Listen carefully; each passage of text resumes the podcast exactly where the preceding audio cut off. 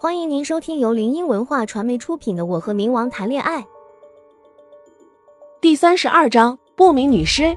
不知过了多久，老爹他们总算是都喝趴下了，特别是沈浩轩，整个人都倒在了地上，桌子上、地上都是酒瓶子。如梦的我鼻子出一股酒味袭来，我猛地睁开眼睛，只见宫梅整个人都压在我身上，酒味扑鼻而来。他睁着丹凤眸，恍惚的看着我道：“嘿嘿嘿，半夏，你你不许跟跟那个沈浩轩靠这么近，嗯，不许跟除了我以外的男人靠那么近。”我将他推倒在床上，看着他醉醺醺的模样，笑道：“好了，知道了，你休息一下。瞧你醉得跟什么似的。”他反将我压在身下，半醉半醒，轻笑道：“世间万物不及你惊鸿一面。”我有些懵懂，反应过来后，内心是一番欣喜。那瞬间，我唇上一凉，就瞧见他无度的向我索取着。我双手环上他的后颈，回应着他冰凉的手掌在我身上游走着。城南街肮脏湿漉的小巷子中，即使午夜，依旧有那么几个人来往。一抹黑色的影子从那个浓妆艳抹的女人身后飘过，不一会，巷子深处传来了女人的惨叫声。她以诡异的姿态躺在地上，双目泛白，全身上下没有一丝血迹，而现场的那抹影子一闪一闪的向前走着。翌日清晨，我早早的就醒来了，宫梅还在床上睡觉。我用指尖勾勒着她竟完美的脸庞。清晨的一抹阳光透过窗户洒进来，隔壁的阿姨炒菜的声音滋滋作响。我正玩得出神，手指突然被人抓住。宫梅满眼宠溺看着我道：“小祖宗，是不是觉得你男人又帅了？”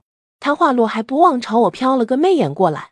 我拍掉他的手，贴在他胸膛上思索道：“宫梅，我爱你又深了一点呢。”以后你要是被别的女人抢走，我得伤心死吧。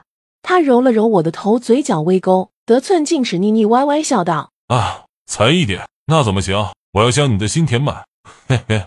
他话落在我的唇上，轻啄了一下，满眼逆笑的看着我。我们又在床上抱了一会，我才下床去刷牙。房间内满是昨天留下的痕迹，窗外的警笛声由远及近。我刷着牙边自恋的照着镜子，怎么感觉自己最近变得好看了？这皮肤好像也比以前细腻了许多。老爹和沈浩轩还在外面睡得跟死猪一样，玉清则是不知道跑到哪去修炼了。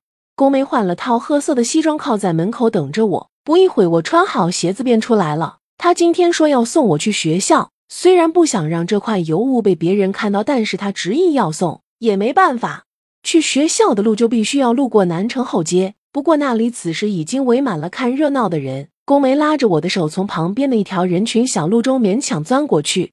离开时，我望了一眼那恐怖的女尸。我们上了黑色的车子，车子一路沿途而行。路上，我疑惑的问道：“宫梅，你有没有看出那具女尸有没有什么奇怪的地方啊？”